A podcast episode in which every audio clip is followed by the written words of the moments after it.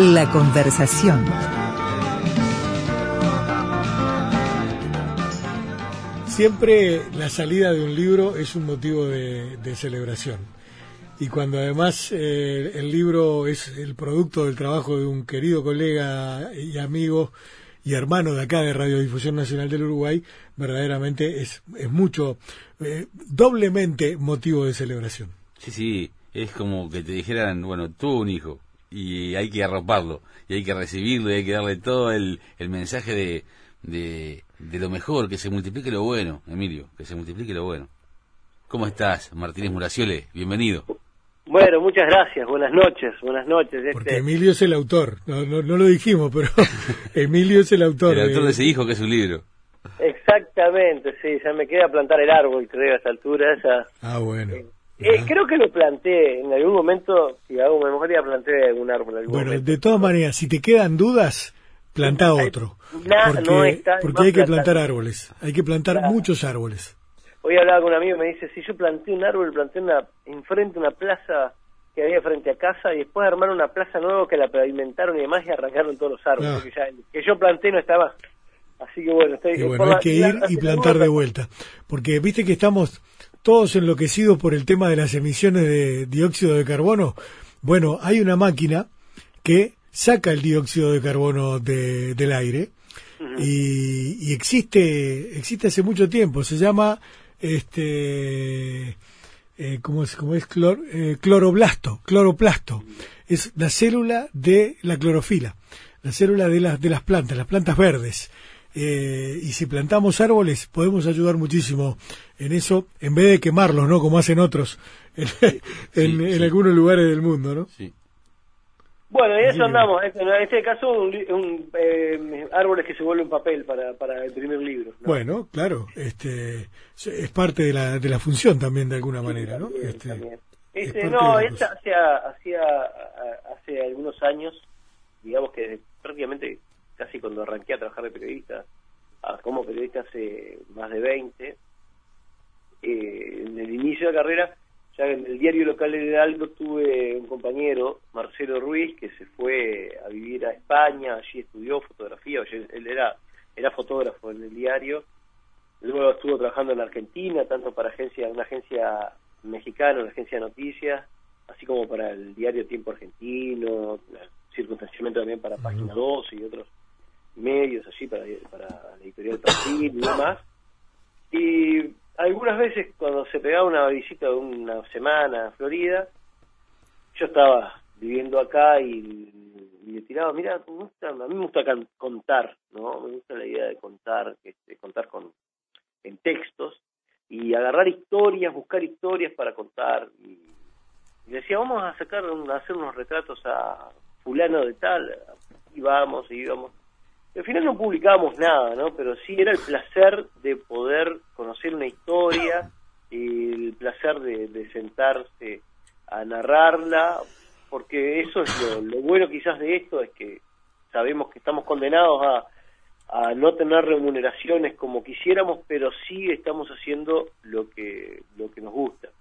Y en ese marco es que Marcelo tira la idea, bueno, vamos a hacer un libro y vamos a presentar los fondos concursables, tomando en cuenta que hay muchos floridenses que son destacados en muchas áreas y, y en esa, eh, no solamente que sean, a ver, conocidos en Florida, no solamente sean conocidos en Florida, sino también en otras partes del, del país, ¿no?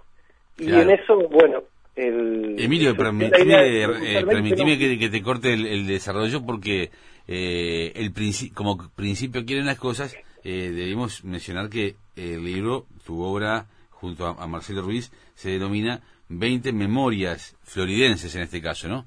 Claro, sí, son 20, 20 memorias, 20 reportajes, 20 perfiles, no sé, no, no, no cabe en una categoría en particular eh, decimos memoria porque es como más abarcativo, decimos que, en realidad no, no, no, queremos encerrarlo en un, eh, en un concepto, pero sí, son 20 memorias sobre personas que, ahora, algunas muy conocidas a nivel nacional, incluso internacional, ¿no? Mario Delgado Paraín, eh, Mauricio Rosenkopf, Néstor Vaz, Mario Carrero, la Carrero, Chacho Ramos, Gerardo Peluso, el mosquito, el, director técnico, el mosquito Peluso, lo decimos aquí, fuera de Florida no es tan conocido como el mosquito, pero bueno, aquí el, seudónimo es Mosquito Peluso, María Dodera, que es dramaturga, eh, Canela, Canela de Yubaracutanga, el Chacho Ramos, eh, no, es decir, eh, Alfonsina Maldonado, también otra persona que es conocida a nivel nacional, Marciano Durán, no sé si lo, si lo nombré, este, y bueno, y otras personas que quizás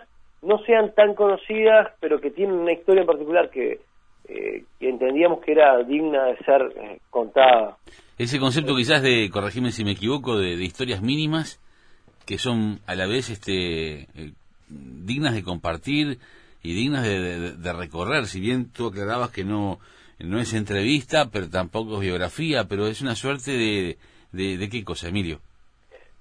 Eso, de, de, de, historias, de historias de vida, ¿no? De historias de vida eh, en forma, se te digo, algo similar a perfil, a un perfil, ¿no? Este, decimos, capaz que, para hablar recién de memoria, pero quizás lo más justo sea, son retratos en imagen y en palabras. ¿no? Y como ya está en imagen, quizás los retratos en sí evitan ahondar sobre rasgos físicos y demás, e ir ya a la esencia de la persona. Y ahí entramos a tallar tres o cuatro áreas fundamentales. Una, bueno, sí, aspectos biográficos. No son biografías, pero hay datos biográficos fundamentales de cada una de estas personas. No son, eh, a ver, reivindicaciones provincianas de, ah, este es floridense, mm. pero sí de alguna manera en algún punto se aborda su vínculo con Florida, ¿no? Que algo del, del texto hace referencia a Florida. Eh, no son entrevistas, bueno, no son entrevistas, pero el grueso del texto está basado en, en entrevistas que tuvimos con cada una de estas personas. Es decir, el, periodismo escrito eh, se fusiona con el periodismo de imagen, ¿no? Es el, concepto de reportero gráfico. Claro, sí, sí, sí, hay, hay, hay, fotoperiodismo y hay periodismo escrito.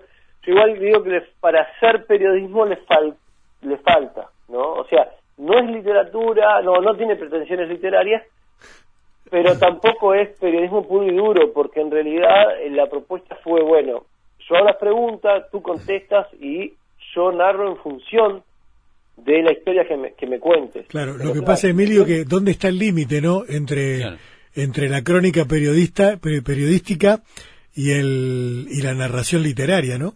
Claro, sí, sí, es un... Eh, cuando yo terminé el, secundaria, mi, mi, padre me regaló un libro que se llama eh, ¿En qué se vincula el periodismo y la literatura? ¿no? Y, y si bien el libro terminaba diciendo que efectivamente la crónica periodística y demás es literatura, de alguna manera, es una conclusión. Ahora se me desdibuja, pero digo, ya el título marcaba que eran dos cosas diferentes. esto es eterno, ¿no? Es, eterna esa, esa cuestión que hay como que trazar es o no, y bueno, sí, la crónica latinoamericana este, es muy periodística, ¿no? O sea, García Márquez, de crónicas este, periodísticas suyas, eh, recopilaciones como por la libre son excelentes y son obras eh, literarias, ¿no? Espectaculares.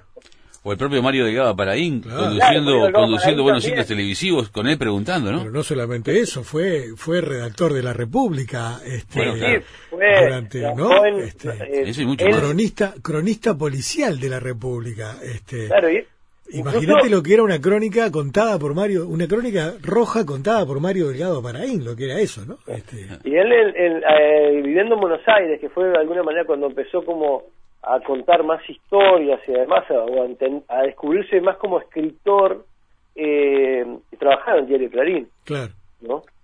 Eh, entonces, sí, un periodista, eh, ahí así, al narrar lo de Mario Delgado también se habla del periodismo, pero sí quizás, bueno, también hay, hay, hay un, tema, ¿no? Que es, en algunas personas que tienen como varias eh, facetas, en el caso de Mauricio Rosenkopf, eh, los textos son breves, ¿no? Es una página de fotografía y tres páginas, más o menos en promedio, tres páginas, no todo tiene la misma cantidad, en texto.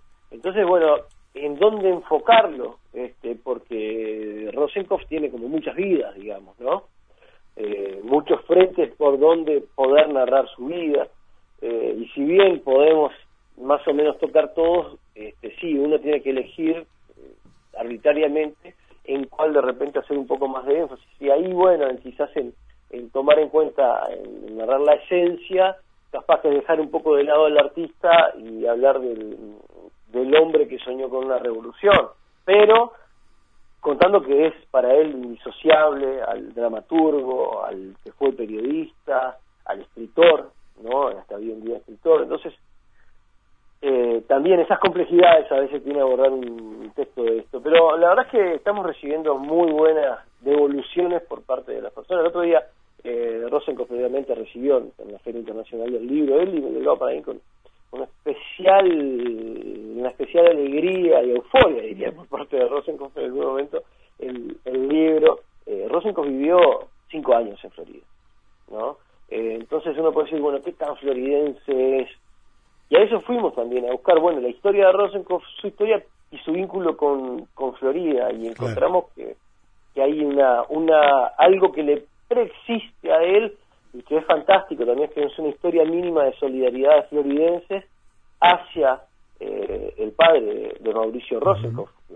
este, para poder ayudar a su esposa a venir a Uruguay, porque el padre vino antes, bueno, hubo una historia mínima de solidaridad, una ayuda mínima, pero ayuda definitiva, y que permitió al padre de repente sobrevivir a aquellos momentos que estaba solo y trabajando todo el día en, en Florida para juntar plata para que eh, su hijo, un hermano de Mauricio, y, y la madre de Mauricio pudieran venir a Uruguay. Después llegan a Uruguay y llegan a Florida puntualmente y allí nace, nace Mauricio. Es decir, que hay también un impacto de Florida, no, solo, no solamente fue nacer en Florida, sino también hay alguna historia eh, para contar vinculada al, pueblo, independientemente de que él se haya ido a temprana edad, ¿no? Y que si uno repasa su obra, es muy poco lo que lo que aparece vinculado a Florida en la obra de Rosenko.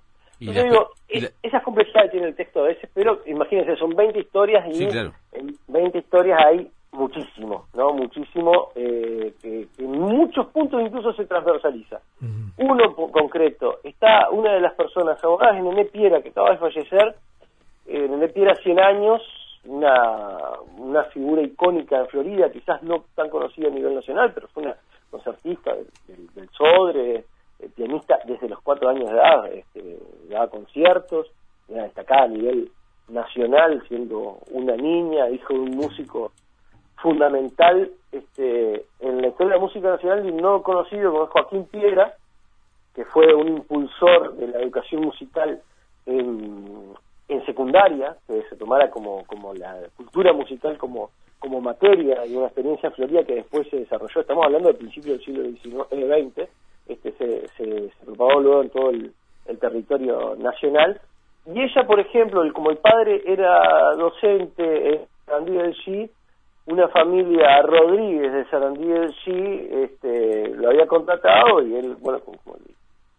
le daba clases al, al hijo, a un tal Osiris Rodríguez Castillo.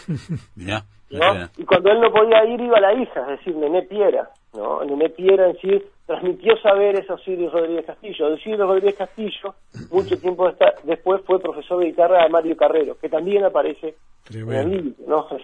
Es decir, este, fue docente de Osiris, Osiris fue docente de Mario Carrero, aparecen los dos. Todo circular, ¿no? Mario no, no, no supo de la vida de Nené. ¿no? Y aparecen en el mismo libro. Entonces esas cuestiones que se transversalizan y son mágicas también. Este, Emilio, Emilio, y esa, esa proyección también de, sin querer que, que, que cuentes todo el libro, que hay que comprarlo para, para poder este, leer y disfrutarlo, eh, eh, eh, interactuar con él, también las cuestiones que van desde la proyección de, de Florida al mundo, no solamente al Uruguay, al resto del país, sino al mundo, con una, una médica, por ejemplo, que eh, pretendía estudiar medicina para, para poder ayudar en países africanos. Suena, como una historia este, apasionante, ¿no? Y hasta eh, romántica. Otro, caso más que no abordamos toda la vida, sí, si bien contamos, pero es Magel Costa, eh, siendo niña ya veía las imágenes que llegaban en televisión, veía por televisión las imágenes que llegaban de Etiopía, de Angola y demás, y ella decía, yo quiero ser, hacer algo allí cuando crezca y quiero hacer medicina y, fue creciendo y no se le fue esa idea, sino que incluso se fue volviendo casi que una obsesión y estudió medicina y se recibió y apenas se recibió se vinculó a una misión católica, la cual hicieron una excepción para que ella pueda viajar como laica a Angola y en pleno conflicto bélico interno, ¿no? O sea, estamos hablando de historias increíbles, historias increíbles en Angola, eh, que, que, que, bueno, que narra en parte, pero es decir, cómo actuar frente, o sea, cómo ya más, ya no es solamente el actuar como médico, sino también pensar una serie de cosas que de repente ya como Galeno no, no, no, no tenía estudio, tuvo que, incorporar. Yo contaba el otro día, eh, bueno, que venga una mujer mordida por un cocodrilo y que se gangrene la herida y tener que amputar y pensar en cómo amputar en función de que sabe que esa persona en esa región de Angola tiene que caminar para ir por alimentos o para sembrar o por ir por agua y que tiene hijos a cargo y que si le amputa de determinada forma en que ya no pueda caminar, la condena a muerte a ella y a los hijos y por ende este, pensar ya en cómo amputar y cómo coser un muñón y cómo hacer todo para que esta persona pueda seguir caminando de alguna manera, ¿no? Entonces esas cuestiones que no se, ah, estamos lejos de entender todo todo eso. Así que bueno, hay historias de ese tipo, hay otro tipo de historias. El vínculo de Chacho Ramos con la música, con la nueva trova cubana, por ejemplo. ¿No? Este, algo que a, simple vista alguien me dice, no, pero no puede haber vínculo, sí, y no. hay. Este, romper prejuicios, ¿no? Uno también ayuda a romper prejuicios. Es decir, 20 historias muy diferentes. Si quieren les cuento los 20, ¿quiénes son? Claro que sí. Mario Carrero, de Lorna Carrero, Magel Costa, que es la médica que estamos hablando, Gerardo Mosquito Peluso, técnico de fútbol, Néstor Vaz, bandererista, Cristina Arruti, bióloga, lamentablemente posterior a la entrevista falleció, eh, Chacho Ramos, Sergio Álvarez Frugoni, que es eh, artista visual, vive en España, Viviana Corujo, que es una joven contadora que trabaja en el Banco Interamericano de Desarrollo, Ever Ferraz Leite, que es un neurocirujano que además es artista visual, está radicado en Austria y ya el jueves vamos a hacer la presentación del libro y dijo que va va a andar por aquí. Nené Piera, que es esta pianista de quien hablaba. Enrique Cabaña es un eh, matemático, doctor honoris causa de la Universidad de la República. Mauricio Rosenkopf. Luis Barbé, que es un joven cornista de la Filarmónica de Berlín. Alfonsina Maldonado, eh, atleta paralímpica. Marciano Durán, escritor, cronista. Canela, Canela es su baracutanga, ¿no? El nombre de Nico Pérez. Leonel Gaso, bandoneonista radicado, joven bandoneonista radicado en, en Buenos Aires, María Dodera, que es dramaturga, actriz, eh, actriz directora teatral, Colo Castro, contrabajista, y Mario Delgado Aparaín. Esos son los 20 florienses, que no es un ranking, ¿eh? No, no, no, no, no. Simplemente 20 historias, las 20 historias que se Pero qué interesante, qué, qué diversidad y qué riqueza, ¿no? Este verdaderamente. Y qué distintos orígenes han, han este, tomado, qué distintos caminos han tomado desde esa Florida natal y, y qué lindo es el libro, además qué linda es la tapa, Emilio, porque viste que todo entra por la vista. nos gustó mucho el arte, el arte de ese Pablo Cortazo, eh, la verdad estamos muy conformes con cómo quedó, incluso eh, lo mostramos cuando llegamos a, a a Montevideo, bueno, se está distribuyendo por, por Guzzi en, librerías en todo el país, ahí no, también en Florida lo empezamos a vender ahora en, las librerías locales el, el pasado jueves, ayer. Eh, bueno, en Montevideo nos destacaban eso, ¿no? El arte del, del libro, este, sí, estamos, la verdad que estamos muy, muy conformes, nos, nos gusta mucho, nos gusta el, libro como obra, en sí, eh, uno siempre después va a encontrar cosas para eh, mejorar, sí, sí, la relectura, sobre todo años después de haber ya, uh, ¿cómo escribí? ¿Cómo no, puse aquello otro? Pero bueno, eso es inevitable, ¿no? Y con el, con el olorcito de nuevo. Sí, porque uno, un libro uno nunca sabe cuándo está terminado, ¿no? Este, Absolutamente. Este, o de repente llega un momento que dice, está, hay que terminarlo así porque si no, no va a salir nunca más. Este, claro, claro. No, no, y hay, o sea, y hay historias que, porque claro, uno piensa de repente, Canela tiene 86 años, en el caso de Nepi era 100, Mauricio Rosenkopf, que tiene mucho más de 80 y acaba de editar un, libro, ¿sí? imagínense los más jóvenes que están en carreras en pleno desarrollo eh, y si habrá cosas que van a surgir que son para contar también, a ver, y para ver qué chico es el mundo y qué tan grande es la dimensión de algunas de estas personas. Luis Barbé, que es el cornista de la Filarmónica de Berlín, que les hablaba recién, tiene veintipocos años, no me acuerdo ahora la exacta, en el medio de la entrevista, para hacer una, una pregunta sobre algo eh, vinculado a las diferentes culturas y la interpretación del arte, o en este caso de melodías que vienen más bien de, culturas diferentes, hablaba con, con Barbé sobre, le ponía un ejemplo concreto, que justo yo estaba leyendo el libro Sonidos y Silencios de Rubén Olivera, y hablaba de Ravi Shankar, el, citarista, en el famoso concierto de Bangladesh con, organizado junto a George Harrison, algo que le había pasado, ¿no? Y él no tenía tan claro quién era Ravi Shankar, y le digo, mira, y ahora este, estamos hablando de esa figura a ese nivel, ¿no? que aparte Ravi Shankar es eh, padre de eh, Anushka. Shankar, también, citarista, y de Nora Jones, que también no la conocemos de repente como, como hija de Ravi Shankar, pero sí hija no, Claro, tremenda cantante, sí. Claro, y, y digo, mirá, no, Ravi Shankar, digo, la hija, toca el citar, y la hija también es este es muy conocida, bien toca el citar. Anushka Shankar, ay, se toqué con ella hace dos semanas. no. No te puedo eh, creer. Claro, entonces bueno, pasaron también esas esas cosas.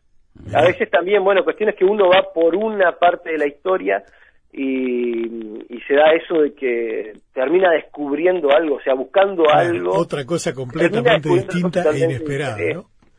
Este... Eh, una de las historias, por ejemplo, que quizás eh, no fuera la persona más conocida, más famosa, aunque es el único que vive en Florida, que es Cono Castro, de todos los de los 20 entrevistados, es el único que vive en Florida, y para mí terminó siendo la historia que más me gustó, que hoy la leo y más me gusta como, no sé, más me conmueve, ¿no?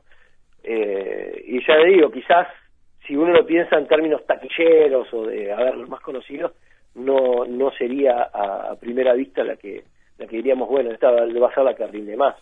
Y sin embargo, este, lo que me genera a mí, bueno, lo generó a él, eh, cuando la leyó también, este, para mí ya valió el libro. Claro. Eso te demuestra que en cada persona hay un mundo y cada uno va a leer el libro de la manera que, más le, toque, ¿no? Sus fibras, su sensibilidad, ¿no? Claro, claro, claro. Y habrán reaccionado de forma distinta cuando la invitación a, a, ser entrevistados, ¿no? Claro, sí, absolutamente. Eh, porque también hay otra cuestión. ¿Cuál es el backstage de, este libro en ese sentido? Eh, sí, sí, no, algunos, por ejemplo, ¿qué pasa? También no olviden que la mayoría de ellos viven fuera del país. Muchos de ellos viven fuera del país, la mayoría no, pero muchos de ellos viven fuera del país. O en el caso, por ejemplo, de Gerardo Peluso, que estaba dirigiendo, eh, yo le había hecho una nota para la revista Túnel, que en realidad fue una charla muy larga para una nota este, que después, lógicamente, sale recortada para la revista Túnel, pero ya había abordado muchas más cosas y muchas más cosas de su vida.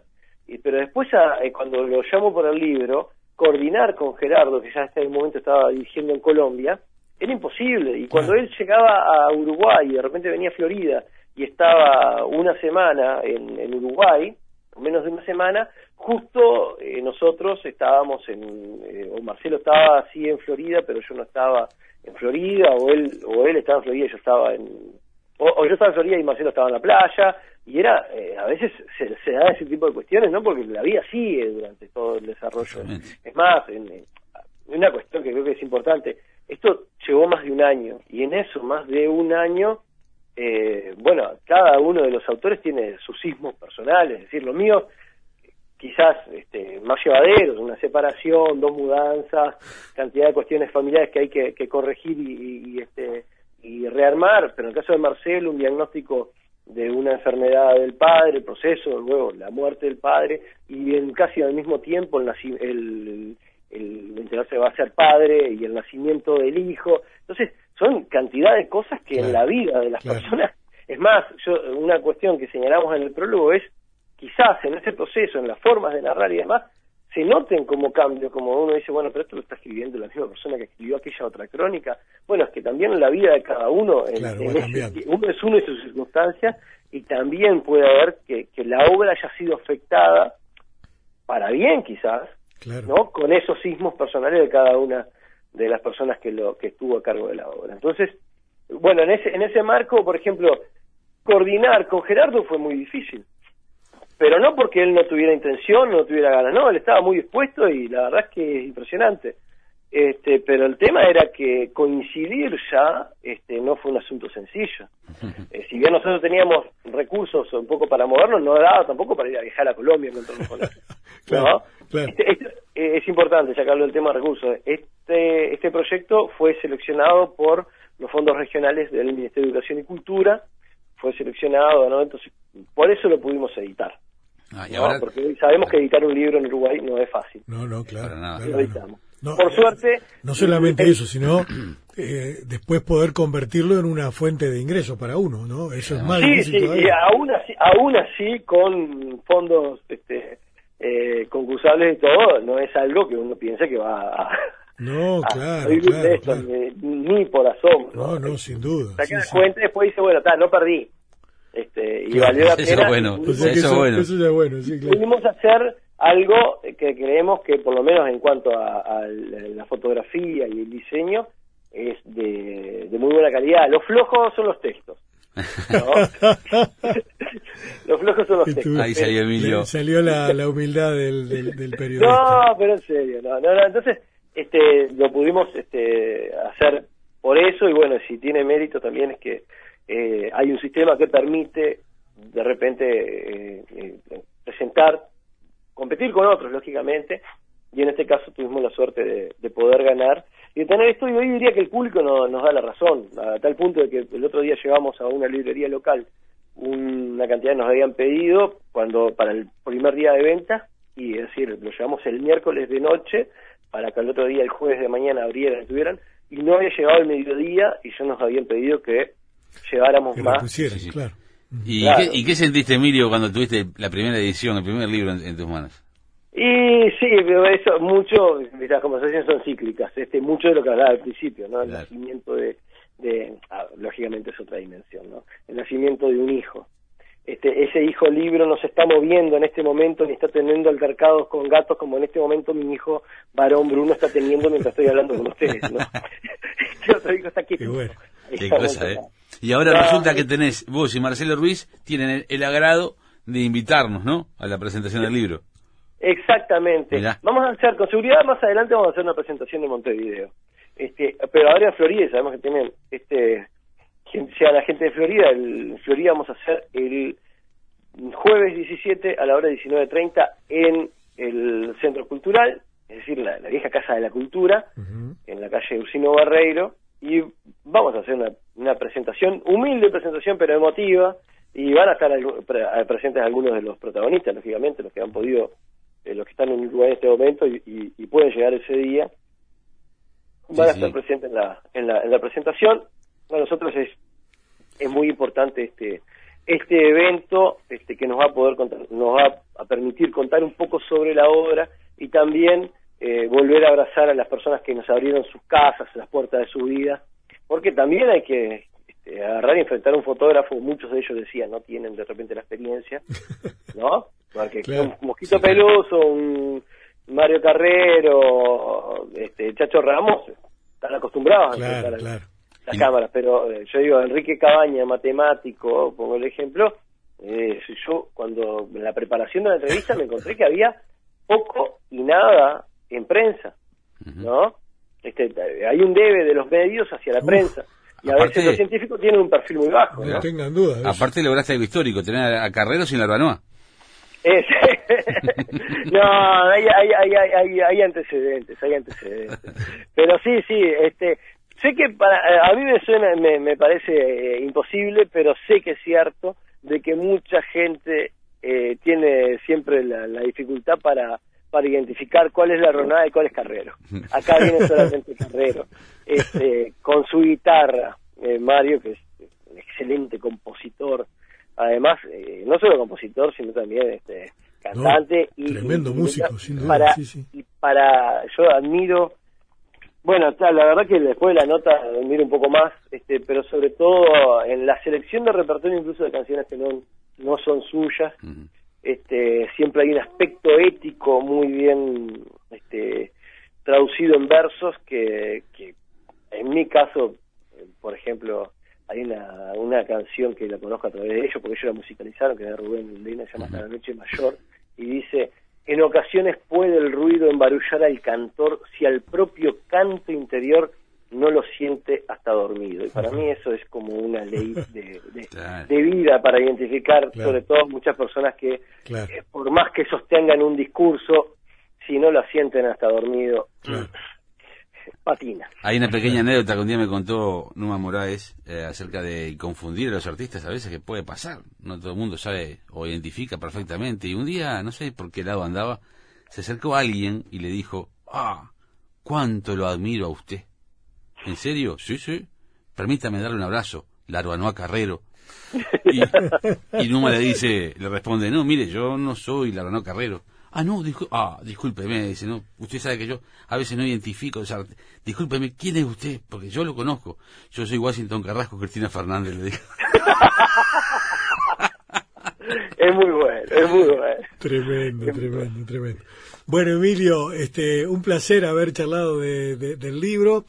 Este, buena faena en la presentación y cuando hagan la presentación en Montevideo, avisanos que, que vamos a estar ahí sin lugar a ningún tipo de dudas pero será, será este, estamos, estamos muy, muy eh, emocionados y de alguna manera expectantes de lo que vaya a pasar este, este jueves. Claro. con el trío bodegón, decía Emilio, con el trío, trío bodegón. El trío bodegón, Sierra, que este, hace, los descubrí hace pocas semanas en la presentación de, de un artista visual llamado eh, Casela, el, el tanguito Casela decimos aquí, que hace bodegones. Y en ese momento se junta el trío y no tenía nombre y como estaba la presentación de los bodegones de Casela eh, pasa a llamarse trío, bodegón.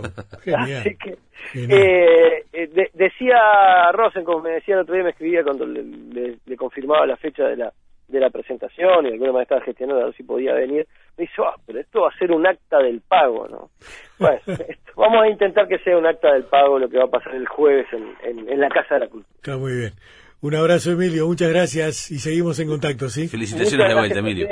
Un abrazo grande. Dale, arriba. Hasta luego, chao, chao.